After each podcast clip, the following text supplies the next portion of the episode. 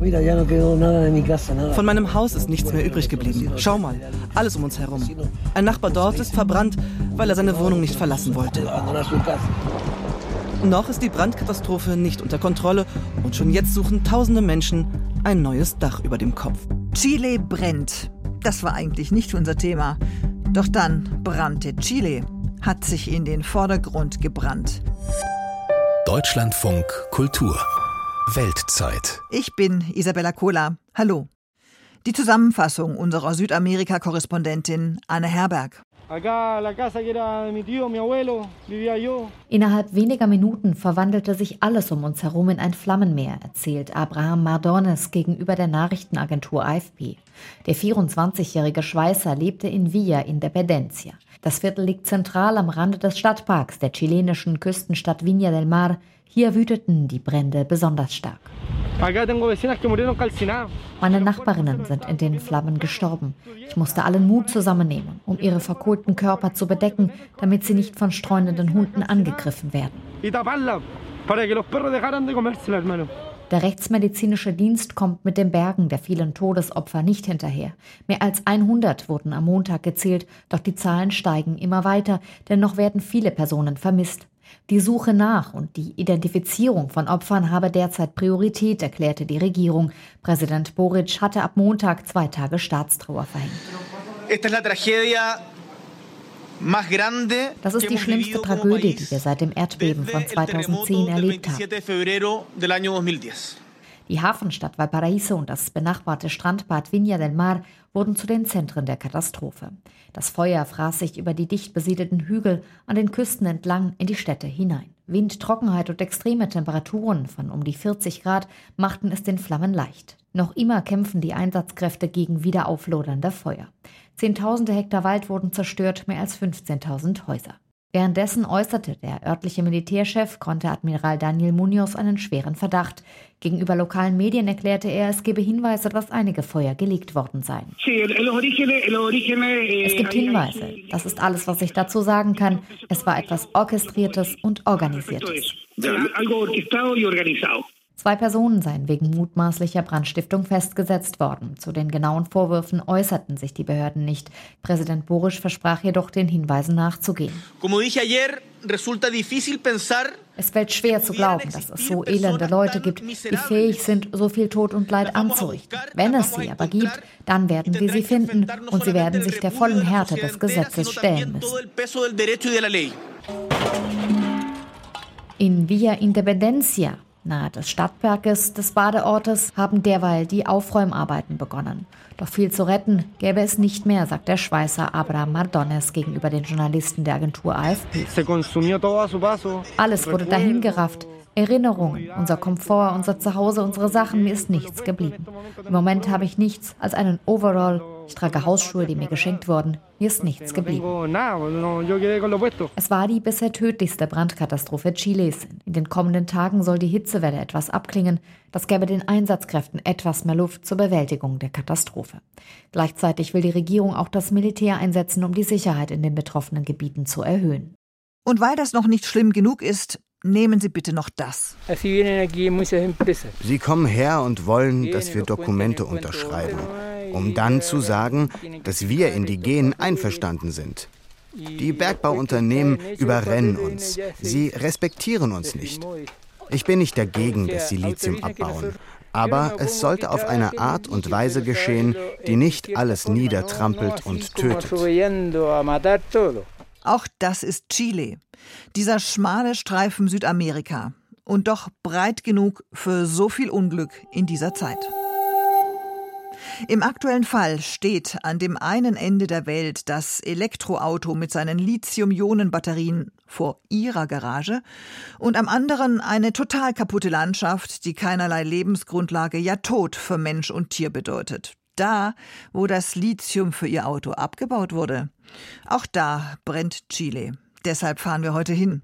Es meldet sich unsere Autorin Sophia Boddenberg, die in Santiago lebt. Lithiumabbau in Chile auf Kosten der Indigenen. Ihr Titel, ihr Thema, ihre Recherche.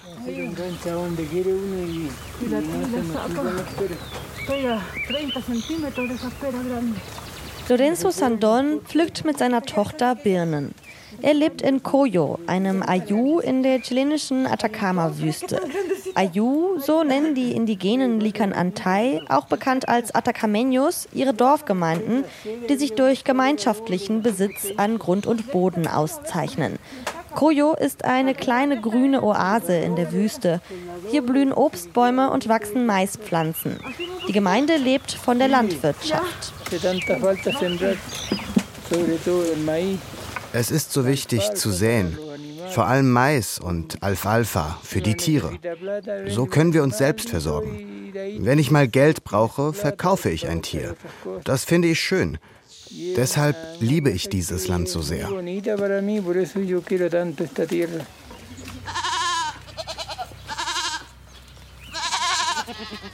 Der 78-jährige Lorenzo Sandon hält Schweine, Hühner und Ziegen. Vor kurzem hat eine Sau zehn Ferkel geboren. Sie bereiten ihm besonders viel Freude, sagt er. Die indigenen Likan Antay leben seit über 10.000 Jahren in der Atacama-Wüste. Likan Antay ist ihre Selbstbezeichnung. Die spanischen Eroberer prägten den Begriff Atacameños. Sie haben sich den extremen Lebensbedingungen in der Wüste angepasst. Wenn wir die Erde nicht kennen würden, dann hätten wir hier nicht überlebt. Jetzt ist die Erde heiß und trocken, weil das Wasser fehlt. Die Bäume sind krank, die Birnen- und Feigenbäume, die Trauben. Wir haben immer weniger zu essen. Und das passiert, weil die Bergbauunternehmen das Wasser abpumpen. Sie zeigen uns immer ihre Studien und sagen, dass alles gut ist, weil sie denken, dass wir dumm sind. Aber wir Ältesten hier kennen die Erde und wissen, wie sie sich verhält. Deshalb leben wir hier seit Tausenden von Jahren. Wasser erhält die Gemeinde aus dem Fluss San Pedro, der auf über 4000 Höhenmetern im Andengebirge entspringt. Die Coyo-Gemeinde ist in einer Kooperative organisiert, die den umliegenden Gemeinden Wasser bereitstellt. Eigentlich soll es alle 18 Tage kommen, aber manchmal dauert es auch 20 oder sogar 30 Tage. Denn das Wasser wird immer knapper.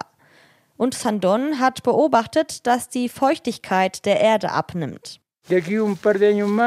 In ein paar Jahren werden sie das Grundwasser ausgetrocknet haben, denn sie wollen weiter Lithium abbauen. Und was wird mit uns passieren? Wir werden sterben. Es ist ein Krieg ohne Waffen. Südlich von Coyo liegt der Salar de Atacama, ein riesiger Salzsee. Unter der rauen, harten Salzkruste befindet sich salzhaltiges Wasser, auch Sole genannt. Und dieses Salzwasser enthält Lithium. Mit etwa 9 Millionen Tonnen verfügt Chile über die größten Lithiumvorkommen der Welt, gefolgt von Australien und Argentinien. Die chilenische Lithiumproduktion macht etwa ein Drittel des Weltmarkthandels aus. Exportiert wird hauptsächlich nach China, aber auch nach Europa und in die USA. Berechnungen der deutschen Rohstoffagentur zufolge wird der weltweite Bedarf an Lithium bis 2040 um mehr als 500 Prozent ansteigen im Vergleich zu 2018. Der Grund? Lithium ist ein zentraler Bestandteil von Lithium-Ionen-Batterien in Elektroautos. Derzeit fördern zwei private Unternehmen Lithium in der Atacama-Wüste, der chilenische Konzern SQM und der US-amerikanische Albemarle. Der linksgerichtete Präsident Gabriel Boric trat 2022 sein Amt mit dem Versprechen an, den Lithiumbergbau zu verstaatlichen. Nach dem Vorbild des sozialistischen Präsidenten Salvador Allende, der in den 1970er Jahren den Kupferbergbau verstaatlichte. Ein Jahr später kündigte Boric eine nationale Lithiumstrategie an. Unsere Herausforderung besteht darin, dass unser Land der weltweit führende Produzent von Lithium wird und damit sein Reichtum und seine Entwicklung steigert, es gerecht verteilt und gleichzeitig die biologische Vielfalt der Salzseen schützt. Um dieses Ziel zu erreichen, kündigte Boric an, ein nationales Lithiumunternehmen zu gründen, um den Staat an der Batterienproduktion zu beteiligen. Denn derzeit exportiert Chile nur den Rohstoff. Die Wertschöpfung findet im Ausland statt, dort wo die Batterien und Elektroautos hergestellt werden, in China, den USA und Europa. Gleichzeitig versprach er, die lokalen indigenen Gemeinschaften zu beteiligen und neue Technologien zu entwickeln, die die Umweltauswirkungen des Lithiumbergbaus verringern sollen. Im Dezember wurde eine Art runder Tisch einberufen, eine sogenannte Mesa Tripartita mit drei teilnehmenden Akteuren, dem staatlichen Bergbaukonzern Codelco, dem Privatunternehmen SQM und den Repräsentanten der indigenen Gemeinden, die in einem Rat organisiert sind, dem Consejo de Pueblos Atacameños. Weniger als zwei Wochen später verkündigte Boric feierlich eine Vereinbarung zwischen Codelco und SQM. Heute hat Codelco als staatliches Unternehmen, das allen Chileninnen und Chilenen gehört, eine Vereinbarung mit SQM getroffen, um eine öffentlich-private Partnerschaft aufzubauen, die die Erschließung von Lithium im Salar de Atacama mit einer Mehrheitsbeteiligung des Staates ermöglichen wird. Das ist ein noch nie dagewesener Meilenstein in der chilenischen Bergbauindustrie und ein konkreter Schritt auf dem Weg zu einer gerechten und nachhaltigen Entwicklung, die wir alle anstreben. Bei der Vereinbarung handelt es sich um eine Absichtserklärung. Das finale Abkommen soll im März unterschrieben werden. Die öffentlich-private Partnerschaft soll ab dem 1. Januar 2025 in Kraft treten. Lithium ist in Chile gesetzlich als ein Mineral von nationalem Interesse definiert und nicht konzessionsfähig. Unternehmen müssen deshalb Verträge mit dem Staat abschließen, um das Metall abbauen zu dürfen. Der Vertrag, der SQM bisher den Lithiumabbau in der Atacama-Salzwüste genehmigte, läuft 2030 aus. Die Absichtserklärung sieht vor, dass aus dem Staatskonzern Codelco und SQM ein Gemeinschaftsunternehmen hervorgehen soll. Codelco soll mit 50 Prozent plus einer Aktie Mehrheitseigentümer sein und von 2031 bis 2060 einen Vertrag zum Abbau erhalten.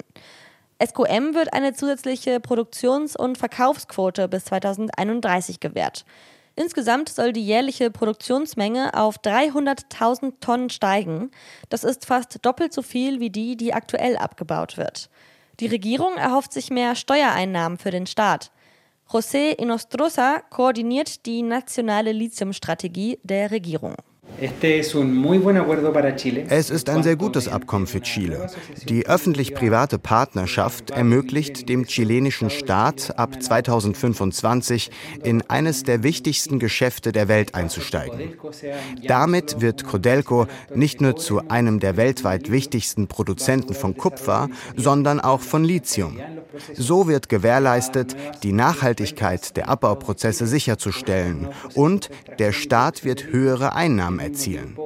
Gleichzeitig wird die Beteiligung und Konsultation aller beteiligten Akteure garantiert.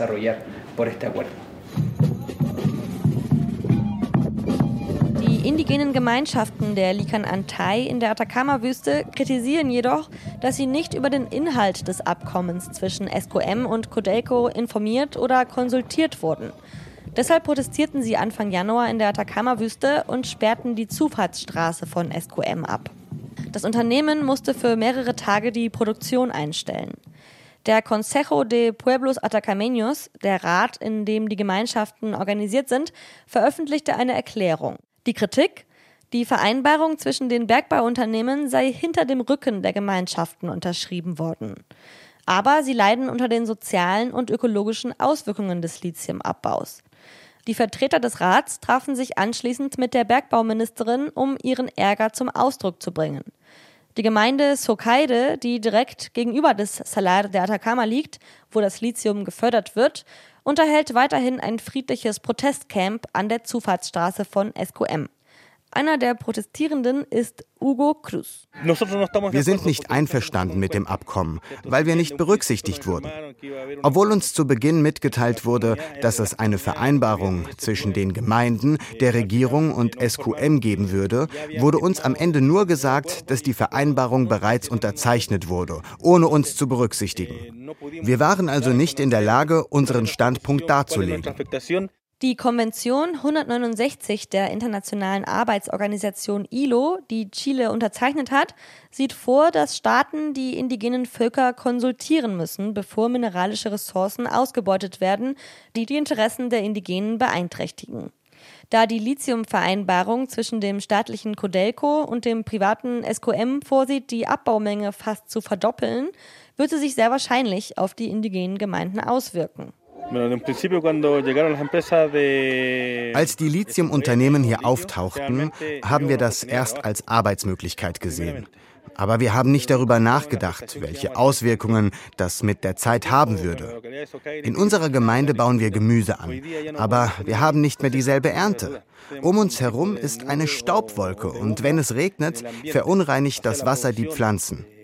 Wenn der Lithiumabbau weiter zunimmt, wird auch die Wasserentnahme zunehmen. Das betrifft uns, weil wir immer weniger Wasser haben. Das wollen wir nicht. Um Lithium zu gewinnen, pumpen die Bergbauunternehmen Salzwasser aus der Wüstenerde in riesige Becken, wo es anschließend unter der Sonne verdunstet. SQM pumpt eigenen Angaben zufolge mehr als 1000 Liter Sohle pro Sekunde aus dem Salar de Atacama. Zusätzlich verwendet das Unternehmen auch geringe Mengen an Süßwasser. Cristina Durador ist chilenische Biologin und forscht zu den Auswirkungen des Lithiumabbaus auf die Ökosysteme im Salar de Atacama. Wenn wir die Auswirkungen der massiven Entnahme von Sohle im Salar de Atacama analysieren, dann betrifft sie das gesamte Ökosystem, vor allem auf der mikrobiellen Ebene, die die Grundlage für die Nahrungskette darstellt. Denn Mikroorganismen sind nicht nur Grundlage biochemischer Kreisläufe, sondern auch die Nahrung anderer wirbelloser Organismen, die wiederum die Nahrung für Vögel sind, wie die Flamingos. Wenn man Sohle aus dem Salzsee entnimmt, sinken die Wasserstände der Lagunen. Die Vegetation hat abgenommen. Der Boden ist wärmer geworden. Es gibt also Veränderungen, die auf den ersten Blick vielleicht minimal erscheinen, aber sie haben große Auswirkungen. In den Lagunen im Salar de Atacama leben hunderte Tierarten. Die bekannteste ist das Andenflamingo. Kopf, Hals und Flügel sind rosa, das restliche Gefieder blassrosa bis weiß, die Flügelspitzen schwarz. Mit dem Schnabel filtern die Flamingos Plankton aus dem salzhaltigen Wasser der Lagune. Biologin Cristina Dorador hat festgestellt, dass die Flamingo-Population in den vergangenen zehn Jahren um 10 Prozent abgenommen hat. Das könnte am Lithiumabbau liegen. Die Bergbauunternehmen argumentieren häufig, dass die Entnahme von Salzwasser unproblematisch ist, weil es nicht als Trinkwasser oder für die Landwirtschaft genutzt werden kann. Aber auch wenn das Wasser salzhaltig ist, spielt es trotzdem eine wichtige Rolle für das Ökosystem, sagt Dorador. Unter der Salzkruste gibt es Sohle. Das ist Wasser mit hohem Salzgehalt. Das bedeutet aber nicht, dass es sich um Wasser handelt, das keinen Wert hat, abgesehen von den Mineralien, die es enthält. Im Gegenteil. Dieses Wasser ist Teil des gesamten Wasserhaushalts des Beckens. Es ist wichtig zu verstehen, dass Sohle Wasser ist. Wasser mit Salz, aber trotzdem Wasser. Das müssen wir berücksichtigen, wenn wir die Auswirkungen des Lithiumabbaus betrachten. In der Lithiumstrategie hat die Regierung angekündigt, neue Technologien im Lithiumabbau zu fördern, die weniger Wasser verbrauchen. Eine ist das sogenannte DLE-Verfahren, Direct Lithium Extraction. Dabei soll Lithium aus der Sohle extrahiert und das restliche Wasser wieder ins Grundwasser zurückgeleitet werden. Das Verfahren wird aber bisher noch nicht angewandt, seine Auswirkungen sind nicht erforscht und es wurde nicht für Projekte in der Größenordnung des Lithiumabbaus im Salar de Atacama entwickelt. Venus Reyes forscht für die gewerkschaftsnahe Stiftung Fundación Sol zur Lithiumstrategie der chilenischen Regierung. Sie betrachtet die Vereinbarung zwischen Codelco und SQM kritisch. Der Staat wird mehr Geld einnehmen. Daran bestehen keine Zweifel. Die Frage ist nur, zu welchem Preis? Denn es wird ein Salzsee geplündert und das beeinträchtigt die umliegenden Gemeinden und führt zu einem tiefgreifenden Schaden für das Ökosystem. Unser Land folgt einer falschen Entwicklung, die letztendlich der Umwelt schadet.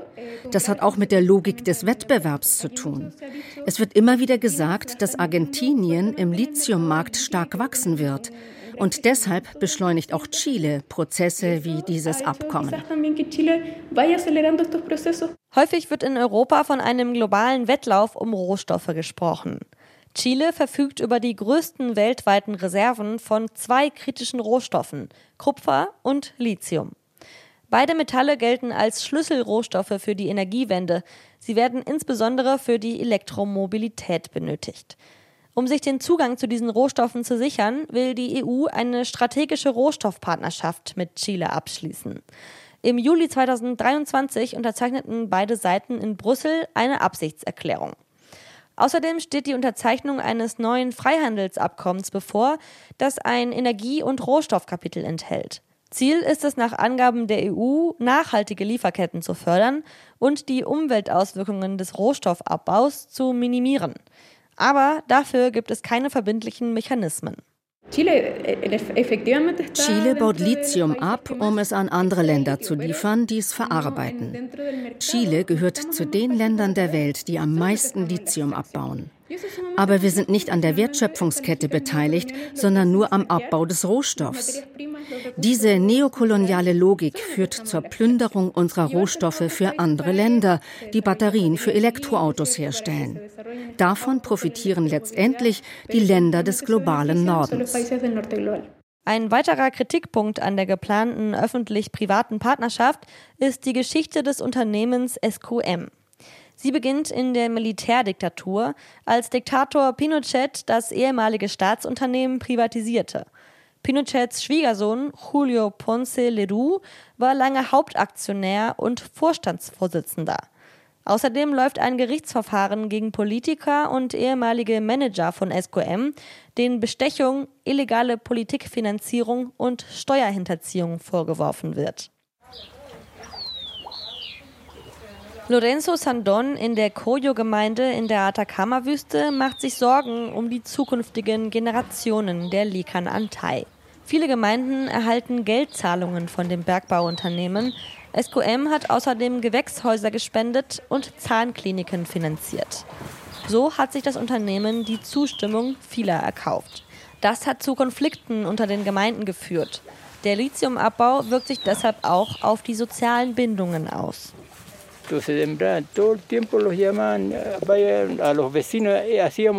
Früher haben wir zur Ernte die Nachbarn zusammenberufen und eine Minga gemacht.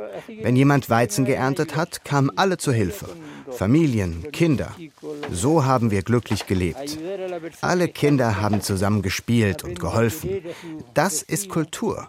So lernt man sich kennen und lieben. Aber das ist verloren gegangen. Jetzt herrschen Ehrgeiz und Verrat vor la traición, eso está corriendo ahora. Lorenzo Sandon ist nicht generell gegen Lithiumabbau. Sie kommen her und wollen, dass wir Dokumente unterschreiben, um dann zu sagen, dass wir indigenen einverstanden sind. Die Bergbauunternehmen überrennen uns. Sie respektieren uns nicht. Ich bin nicht dagegen, dass sie Lithium abbauen, aber es sollte auf eine Art und Weise geschehen, die nicht alles niedertrampelt und tötet. Solange der globale Rohstoffverbrauch weiter steigt, wird auch der Druck auf die indigenen Likan Antay und die Ökosysteme in der Atacama-Wüste weiter zunehmen. Das war Sophia Boddenberg, die für uns die Atacama-Wüste besucht hat und die Konflikte dort in Zusammenhang mit dem Lithiumabbau aufgezeigt hat. Chile, wie gehört, gehört zu den wichtigsten Lithium-Exporteuren der Welt. China, die USA und auch wir in Europa profitieren davon. Sehr schnell sind wir in Europa beispielsweise bei den derzeitigen Trendrohstoffen, von denen immer die Rede ist. Das ist Lithium und der Wasserstoff mit dem Vorwurf des Neokolonialismus unterwegs, wenn zum Beispiel Chinesen oder Australier in der Region aktiv sind.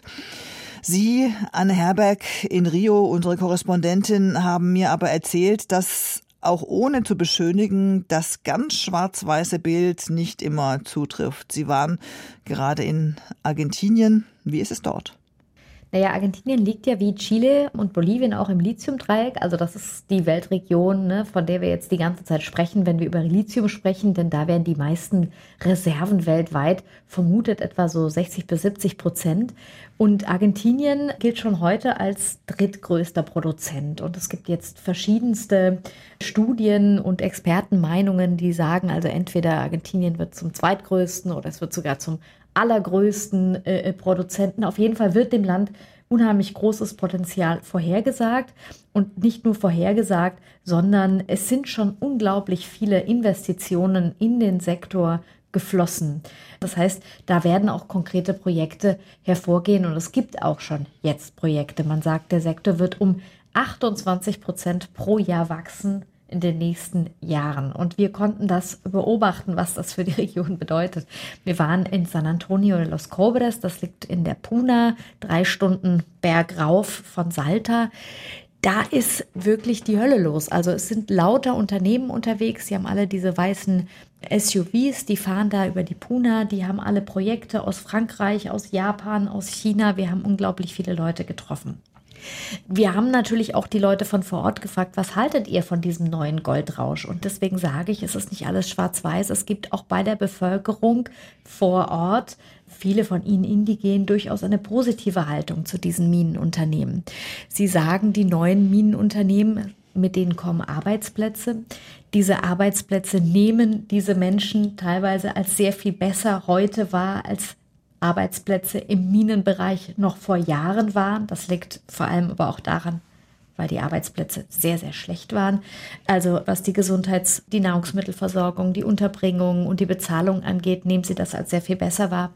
Gerade die jungen Leute sagen, das bringt für unsere Region eben auch Fortschritt. Wir können daran anknüpfen. Also diese Position gibt es auch neben der Kritik, die wir bei Frau Boddenberg im Beitrag gehört haben und die es natürlich auch in Argentinien gibt. Auch in Argentinien gibt es große Proteste, aber eben nicht nur. Also es gibt auch eine große Hoffnung, die von der lokalen Bevölkerung in den Sektor gesetzt wird. Also ein durchaus ambivalentes Bild und diese Meinung, Argentinien passiert jetzt das, was zuvor Chile passiert ist, wird im Goldrausch ausgenommen wie eine Weihnachtsgans und endet durchlöchert wie ein Schweizer Käse. Das ist sozusagen nur ein Teil der Wahrheit, wenn ich Sie richtig verstanden habe.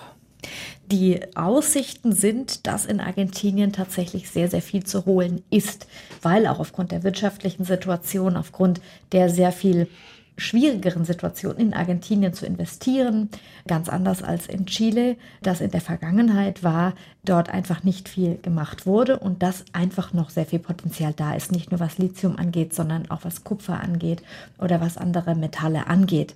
Diese Erwartung gibt es dass da sehr viel mehr ausgebeutet wird. Das wird auf das Land zukommen und dass das nicht nur positive Folgen mit sich bringt, das ist auch klar. Trotzdem muss man immer abwägen, wie viel bleibt tatsächlich in den Regionen, wie viel bleibt tatsächlich im Land, wie viel versickert auch in lokaler Korruption. Beispielsweise in Argentinien gibt es ganz konkrete Vorwürfe gegen die einstige Provinzregierung, dass sie da eben klientelistische Politik betrieben hat bei der Vergabe von Lizenzen, dass dort eben nicht die Provinzverfassung eingehalten worden ist. Es gab zusätzlich ein Reformprojekt der Provinzregierung, das den Innengemeinden nochmal sehr viel mehr Rechte gekürzt hat. Dagegen gab es große Proteste und auch große Repressionen gegen die Proteste in der Region. All das ist passiert. Auf der anderen Seite haben wir ein Land wie Argentinien mit großen finanziellen Problemen, das gleichzeitig auch selbst sagt, wir müssen diesen Lithiumboom jetzt nutzen. Beispielsweise gab es gerade eine Zusammenkunft auch mit deutschen Unternehmen, wie man eine Wertschöpfungskette besser ausbauen kann. Es soll eben in Argentinien gemeinsam in die Produktion von Lithiumcarbonat und Hydroxid investiert werden und auch in Zukunft von Batterien. Das läuft schon an. Es fehlt dort an Investitionen, aber in dem Fall ist es so, es werden nicht nur die Rohstoffe rausgeschafft, sondern es wird auch eine Wertschöpfung vor Ort geleistet.